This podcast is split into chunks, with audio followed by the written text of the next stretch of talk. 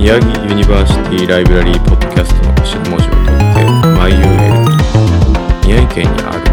宮城大学の学術情報センターいわゆる大学図書館からお送りしています。ナビゲーターの小川直人です。このプログラムは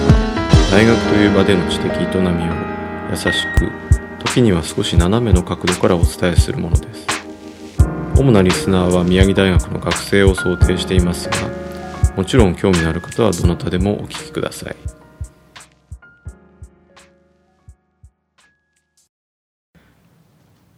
今回は研究ジャーナル2022年2巻1号新しい号ですね、えー、に掲載されております事業構想学群の本江正成さん友渕孝之さんによる MIU ダブルダイヤモンドワークショップ2021基礎的なデザインスキルを習得するための連続ワークショップという、えー、報告レポートですね。論文よりは少し、えーと、軽めのあのテキストになっておりますけれども、えー、そちらあの書かれたお二人の中からですねあの筆頭著者というんでしょうかのあの本江正成さんに来ていただいております。本江さんよろしくお願いします、よろしくお願いします。えっ、ー、と最初にですねあの本江さんは宮城大学の教員でもありつつ東北大学の教員でもあるですね。とか逆逆ですかね。はい。あのーはい、最近はですね大学でクロスアポイントメントというふうに言って大学に席を置きつつなんか別のこれ民間企業の場合も多いんですけど他の、まあ、組織にも属している、まあ、その両方の肩書きを持って、えー、働くというやり方が僕はまあ東北大学がメインではありますがあの国立大学であってもそういうのができるようになっていてで、まあ、最近は産学連携とかあるいは大学間同士の連携をこう強めたりする時に、まあ、そういう二股の教員をねえー、作ってやりましょうということがよく行われるようになりましたで僕の場合は東北大学と宮城大学で、えー、2つの席を置いて、まあ、両方の活動をするというふうになっています。なんかあのプロのサッカー選手とかあのスポーツ選手みたいな感じがしますね。まあ、レンタル移籍みたいな。レンタル移籍、はい、レンタル移籍もまあそうですね。はいはい、だから宮城大に来てる時はあの別に非常勤とかゲストではなくて宮城大学の中の人として振る舞うということになりますので、まあ、そういう意味ではあのまあレンタルっちゃレンタルかもしれない。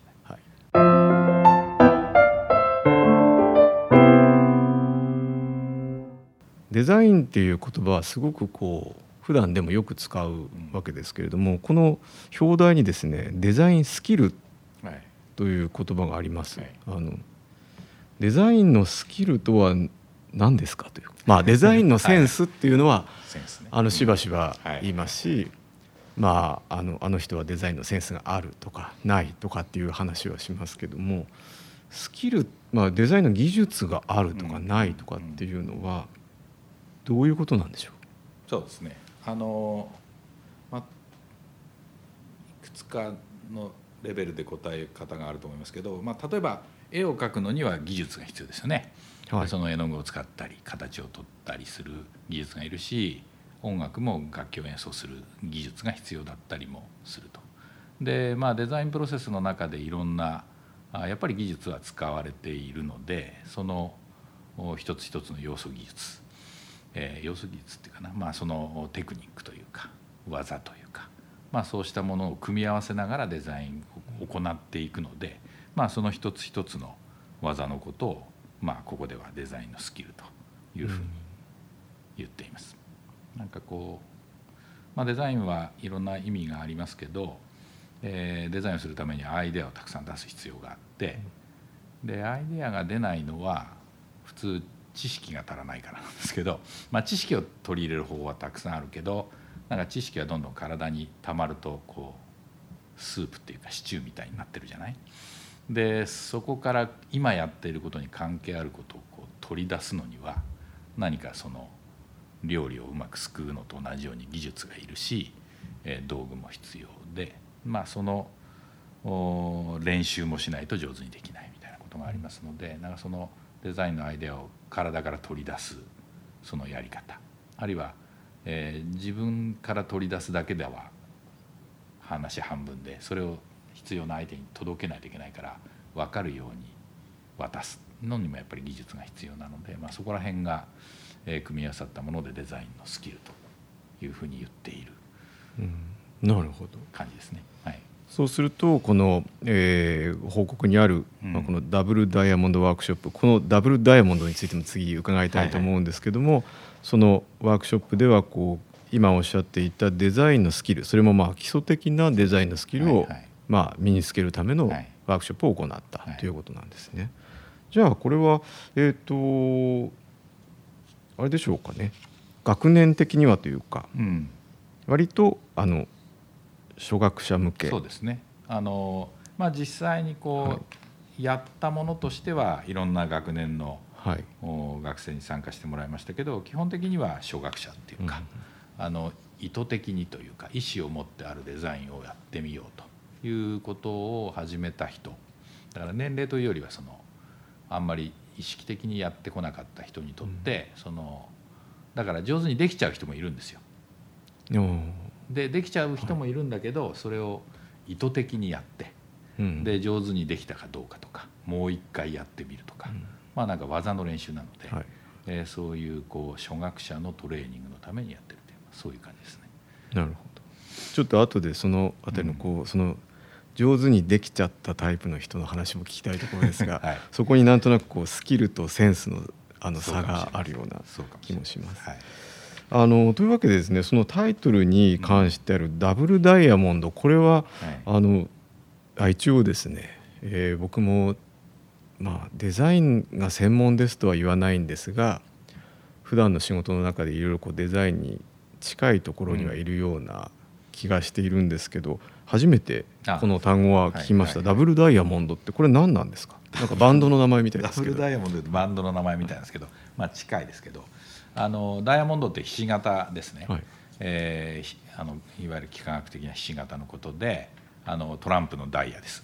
でそれがダブルだから2つあるっていう、まあ、そういうダイヤモンド型が2つひし形が2つ並んでる姿を想像してもらえばいいんですけど、はい、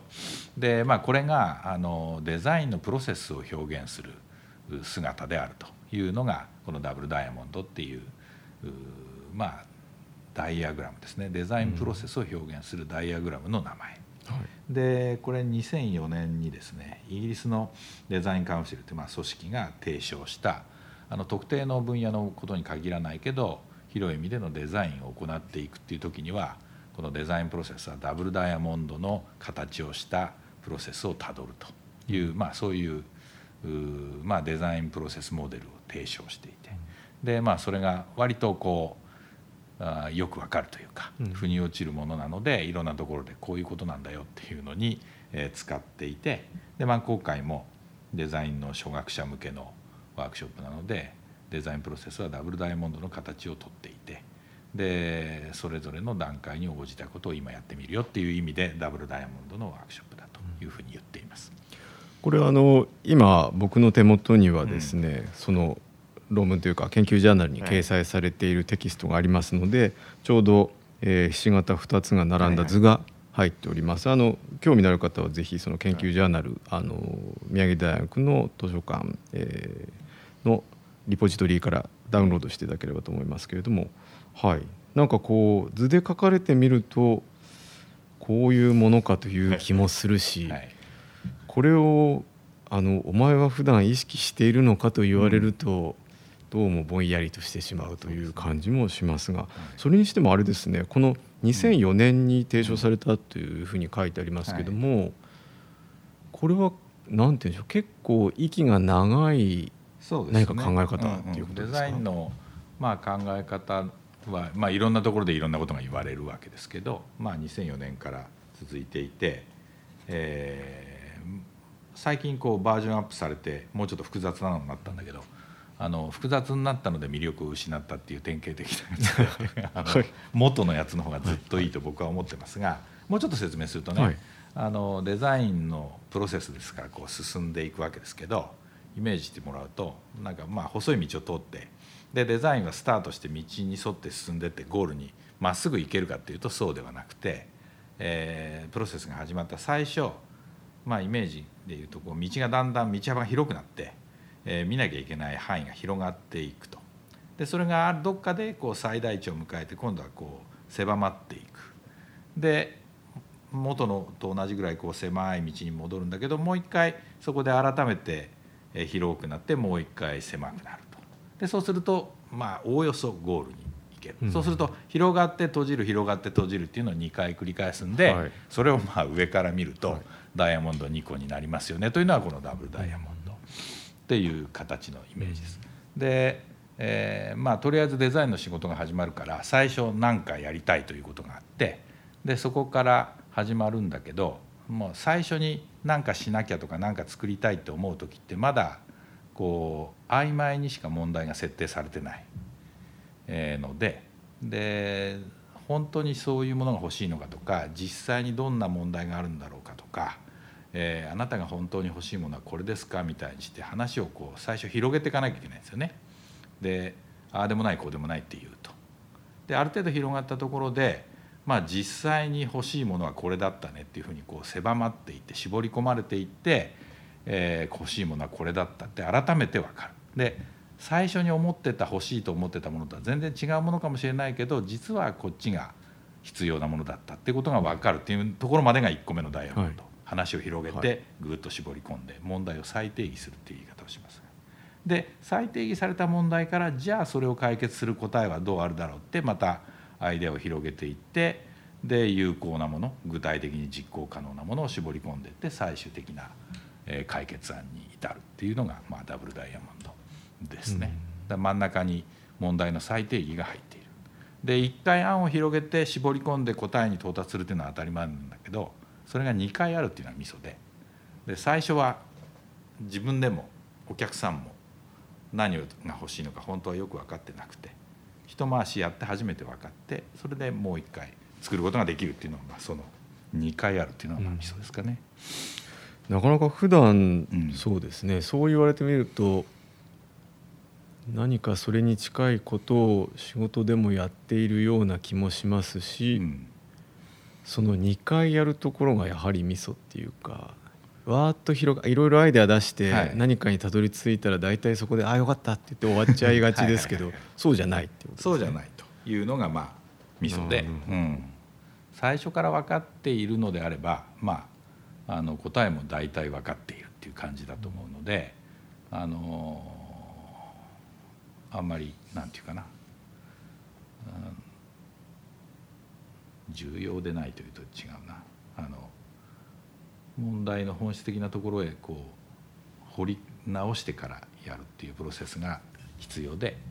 えー、まあ世の中のほとんどのことはわざわざそんなことしなくても済むんです、うん、あの済むんだけどでも大事なことをちゃんとやろうと思うと少なくとも二回し広げて絞って、うん、広げて絞ってってなるなっていうことかなと思います。うん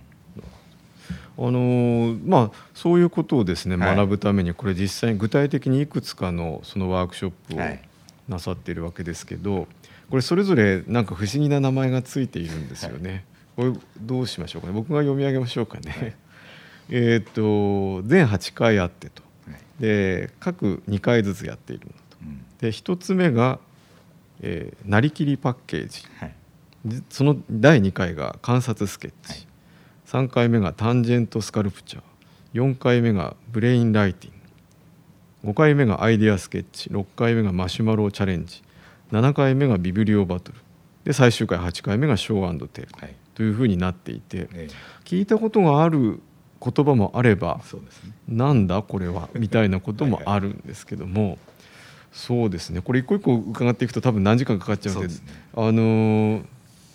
これこのレポートの中にですね、うん、あのこの「なりきりパッケージ」って第1回の,、あのものが書かれていてその中であのその参加した学生の感想がちょっと面白かったのでこれ聞いてみたいというか上げて、え聞いてみたいんですけどあのそのまま読みますね、はい、えー、自分自身で一番変化したことはデザインに対する姿勢です。スーパーマーケットでお菓子のパッケージを見た際に今までは美味しそうという理由のみで手に取っていたものが現在はこのパッケージにした理由を考えずにはいられなくなってしまっていますという感想があってですね。まずですねこのなりきりパッケージってどういうことをやってたんですかっていうのは聞きたいのと、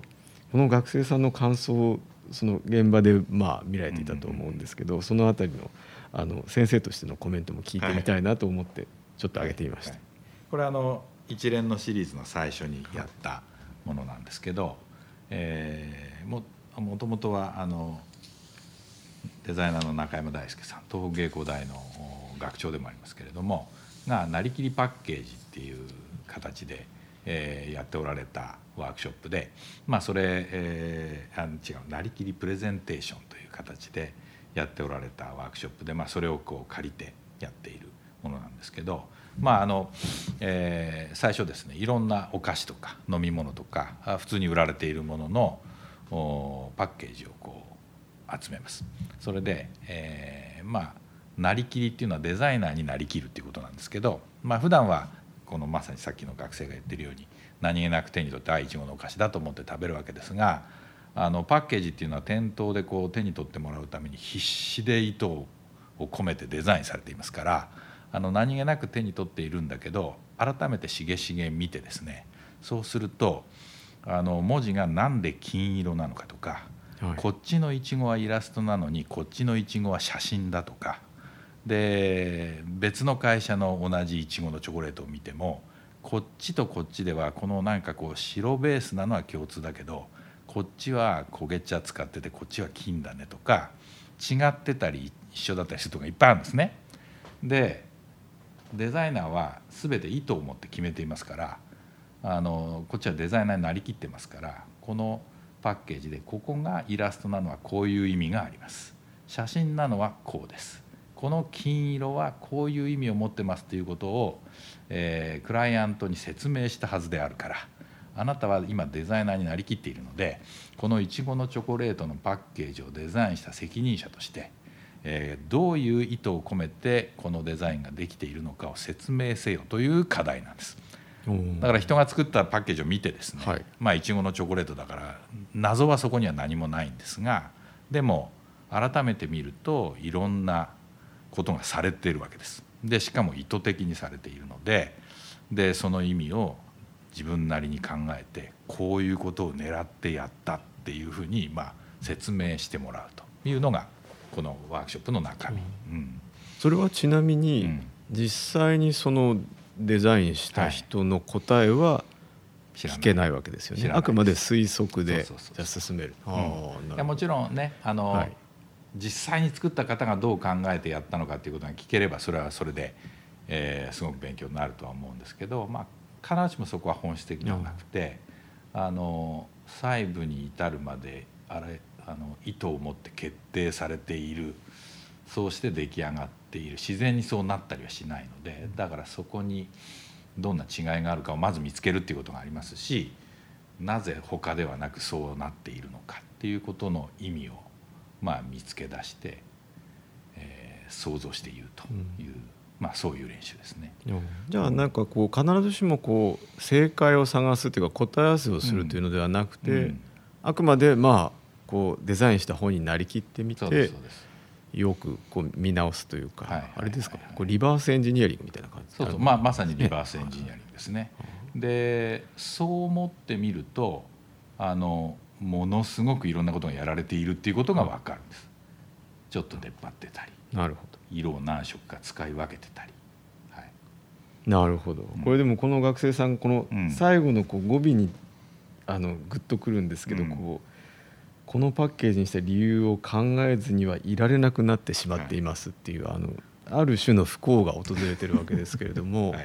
これはなかなか悩ましいものですよね。うん、まさにそうですね。あのこの指導をした教員として言えばあの、えー、我が意を得たりというかしてやったりというか、うん、あデザイナーの世界へようこそというか、うん、まあそういう感じだとは思いますが、まあ、ある種の呪いだし、うん、ある種の業として何か意図があるものがあるのでそれをこう作り手の側に立って、えー、見ざるを得なくなるっていう。もうだからこれは不可不可逆的な元に戻ることができない変化になってしまうだろうなという感じはしますね。これはあのレポートの中にはその写真様子がですね、書かれあの載せられていたり図も、スケッチもあったりとかするんですけども、見てる感じでは、あの学生皆さん和やかというか、あそんなにあのみんなドーンと落ち込むことはないんですよね。いやそう落ち込んだしかしないですよ。ですよね。あの普通のチョコレートといちごのチョコレートで、だからこう違うみたいなことをまあ延々話すわけなので、はい。い、や本当に発見をしてですね。あとはまあこれはお菓子を食べながらやるので、うんまあ、そこもあの笑顔の理由だと思います。はいこれちなみに第6回にはマシュマロチャレンジっていうのもありますけど、あのお菓子が2度出てくる。そうですね。これはな何なんですかママシュマロチャレンジもこれはあのちょっとあります。ねいわゆるイノベーション文化っていうか、はい。中では有名なワークショップで、あのマシュマロを使うんですけどスパゲッティのお茹でる前のねはい。乾麺を使って、えースパゲッティ20本太めのやつですけど、はいえー長さ3 0センチぐらいですよねスパゲッティでね。であれを20本とタコ糸とおテープ。でこうタコ糸もテープも長さが決まってるんですけどこれを使ってあるタワーを作るんです。塔状の構築です、はい。でスパゲッティをこう縛って、えー細長いタワーができるじゃないですか。子供が作るみたいなやつ、でそれの一番てっぺんにマシュマロを刺すんです。で倒れちゃダメでその一番高いマシュマロが乗っかってるタワーを作った人が勝ちっていううん。まあ、すごいシンプルなゲームなんですけど、まあ、これをグループでやらせるっていう課題ですね。これもあのちょうど写真が載っていて、はい。みんななんか一生懸命組み立てている様子ですけれども。面白いですね。なんか、うん今あの図らずも本さんはゲームというふうにおっしゃってましたけど、楽しそうですね。まあまああの楽し楽しいと思います。まあキャッキャ言いながらやってますよね。うん、あのー専門もいろいろあって、えー宮城大学ですからあの建築系のことをやってる学生もいるしグラフィックの人もいるし、えー全然なんていうのいわゆる構造物を作るみたいなことではない人もいるのでやっぱりものを実際にこう自立させるものを作るっていうのは子供が積み木で遊ぶのと同じっちゃ同じなのであのキャーキャー言いながらやってます。なるうん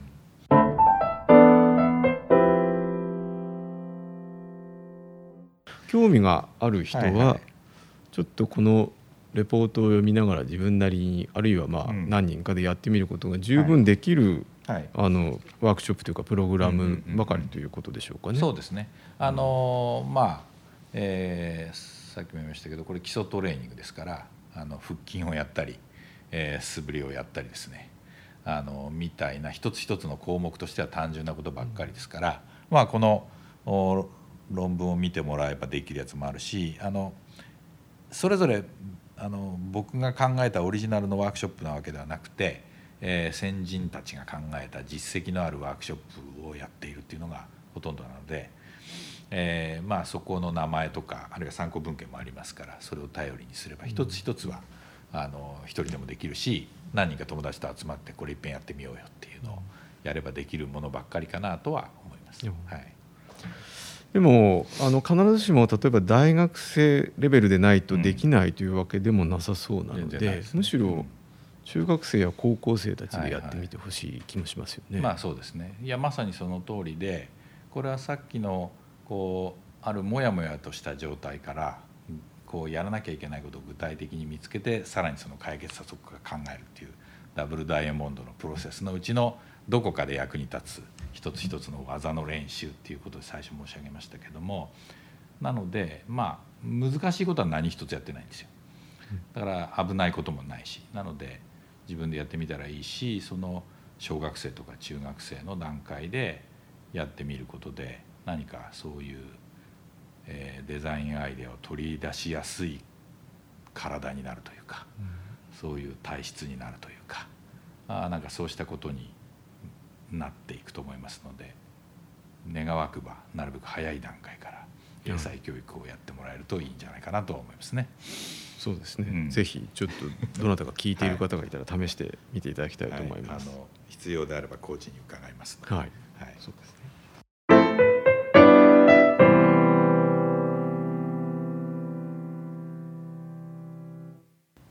この本部の中でワークショップやワークショップは素振りや筋トレなどとまああはい。の先ほどもおっしゃってましたけれども、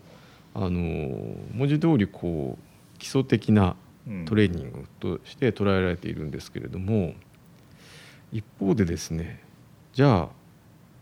あの試合ではどうなのかというか、うん、なんかこうこういうトレーニングを重ねた先に本番の試合でも通用するんですか、あるいは何かその試合との決定的な違いっていうのはあるもんでしょうかというのをちょっと聞いてみたいんですが。そうですねまあ素振りや筋トレはもちろん比喩でその同じ戦場の比喩で試合と違うかということですがまああの試合っていうのをまあ言うとこれはあの時間制限があったりある目標に到達すると終わりっていうこともありますけど、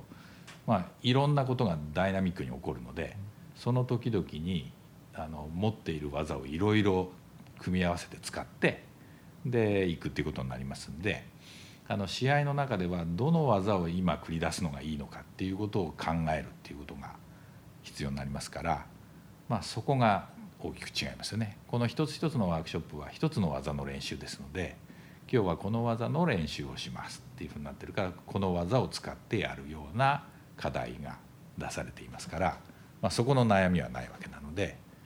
一つ一つの技が上手にできてもふさわしいタイミングでそれを使うっていう判断を間違えると結局できないっていうか勝てないというのが試合との違いだっていうのがまあ一つ。でもう一つはあのまあ、デザインの試合 だからえー、本物の仕事っていうことで言うとデザインはそあのアートとちょっと違うところがあるとするとお客さんがいるっていうことでで、まあ、多くの場合頼まれてやるんですね。何かにもやもやと困ってるお客さんがいてその人の悩みをこう再定義してふさわしい解決策を作るのがデザイナーの仕事だとするとその相手がいる。でお金払ってくれる人がいてでその人の問題解決につながるようにプロセスを組み立てるのがデザイナーの仕事なので、えー、やっぱりそこでどの技をここで使うといいかっていうことについてのメタな判断がやっぱり必要ででかつそれに合意をしてもらいながらやるということが違うのでまあこの素振りや筋トレを何回やっても試合で勝てるとは限らないが素振りや筋トレがちゃんとできない人は決して勝てないっていうそういう関係があるということかなと思います。はい、で素振りや筋トレっていうとそれ自体は面白くないっていうこうなんか意味を含んでしまっているように思うかもしれないけどまあでもあのちゃんとやればそれ一つ一つ面白いので、はい、なんかそういうふうに楽しんでもらえるなとは思っています。そうですね、うん、そこちょっと重要ですね。なんかついつい我々、はい、我々というか練習事っていうのはなんかこうイメージとしてつまんないというか黙々やることみたいなイメージがありますけど確かにこのワークショップそのものは楽しそうですもんね。うん、まあそうですね。そうなるようにしているということもあるし、うん、まあでもあの筋トレだって達成感があるし 今まで取れなかったボールがちゃんと取れるようになれば、うまくいけば面白いみたいなことは小さくはあるので、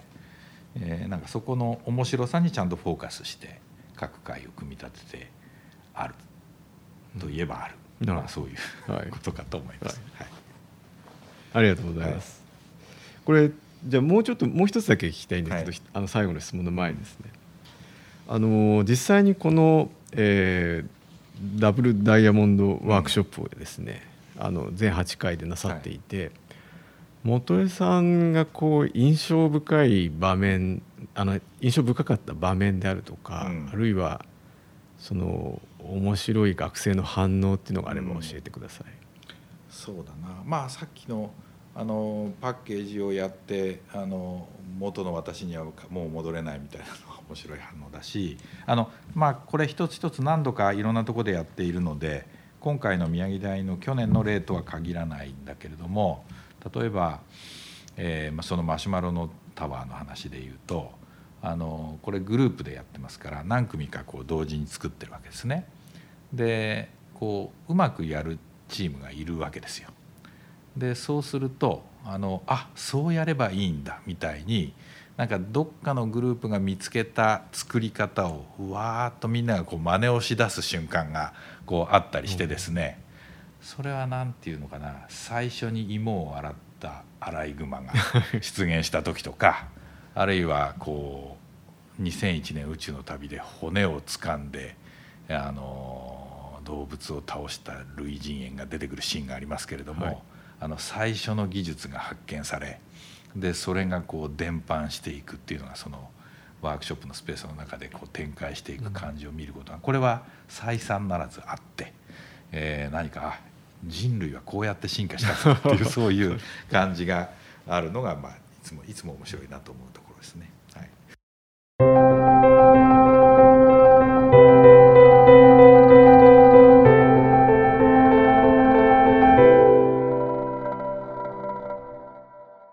この報告の最後のところにですね、はい、このようなことが書いてあるので伺いたいんですけども、うん、読み上げますね、はい、えー、チャレンジングなデザインプロセスをしかし破綻なく円滑に進めることを支援するデザインファシリテーションのスキルはある種のプロジェクトマネジメントの手法でもあり今後ますます必要なスキルとして要求されてくるものになると思われるというふうに、えー、書かれているんですけれども、うん。なんかちょっとここがもやもやするんですが これレポートの一番最後はい、これでこのレポートが締められていることにですね、はい、はい、少しもやもやしておりまして、ね。はい、このまあえっ、ー、と基本的にはそのデザインスキル基礎的なデザインスキルを学ぶワークショッププログラムの報告ということではありますが、最後にこの一文が書いてあってですね、このある種のプロジェクトマネジメントの手法でもありというふうになってこうぐっと広がって終わるんですが、これもう少し詳しく教えていただけないでしょうかね。まあ、広がって閉じて広がって閉じてというのがこの あのダブルダイヤモンドのテーマなので、まあ、広がったところで終わってるっていう感じなんですけどそうだな。この最後の文がこれで終わってるのには前置きがあってあの学生の感想があります、はい、で学生は一つ一つのワークショップに素振りだと思って参加しているんですがあの参加者としてその技術のトレーニングをしている一方で、まあ、あの続けてやってくれたんでしょうね。それで各回でその参加している人参加者のアイデアを引き出すファシリテーターの重要性というのがあると。それを学んだとこれまでは参加者としての目線のみ意識していましたが、えー、ファシリテーターもファシリテーションもかな、えー、同時に学んでいきたいと思いますと、まあ、いうふうに感想で書いてくれた学生がいます。でさっきも言いましたけどデザイナーはあの自分でこうアイデアを出してこれでどうだっていうっていうプレイヤーでもあるんですけれども同時にそのうまくアイデアが出るようにしていくあるいは、えー、先ほどもこうデザインの試合はお客さんがいますよというふうに言いましたがもやもやしてるのはお客さんなのでお客さんからいろんなことをこう言わ言ってもらわないといけなくてでもやもやに付き合う仕事なんだけどもやもやの中からお客さんの本当に困ってることとかあのかっこつけてたり嘘ついてたりしますからあのそうじゃなくて大事なことは何ですかということを聞き出してあなたが欲しかったのはこれじゃないですかって言うっていう仕事でもあるのでなんかそのね力を発揮させるっていうか本当のことを言わすみたいなことが大事な技なんですね一つのね。でどうもそれをやらないとうまく進まないだろうなというのを何度か関わる中でこの参加者の学生は感じてくれていてあのプレイヤーとして速く走って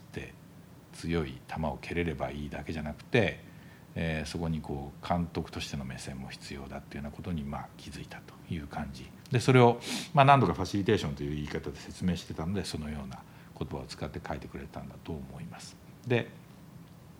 まさにそれはその通りであの今小川さんが読んでくれた「チャレンジングなデザインプロセスを」っていうのはその難しい試合で、えー、どんな技をどう使うかっていうことを考えることが必要ででそこで破綻なく円滑に進める。でその時にこういうことをやったらいいよとかあるいはあの力を出しそびれている人がいたらうまく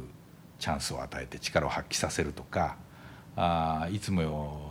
より頑張ってる人を褒めるとかなんかそうしたことをして全体としてプロセスを進めるっていうことが必要ででそれは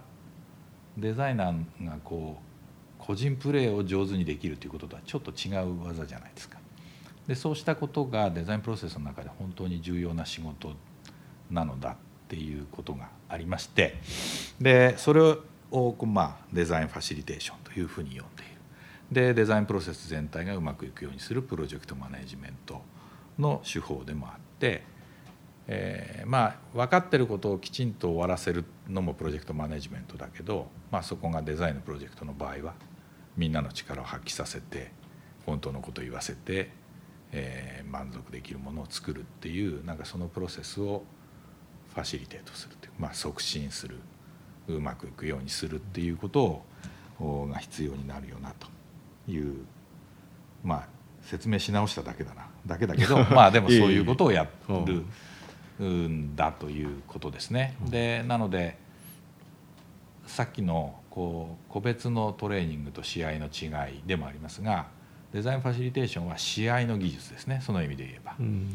その試合の技術っていうものがどうもこの上位にあるらしいっていうことを、まあ、学生が気が付いてくれたんだとするとこれは面白くて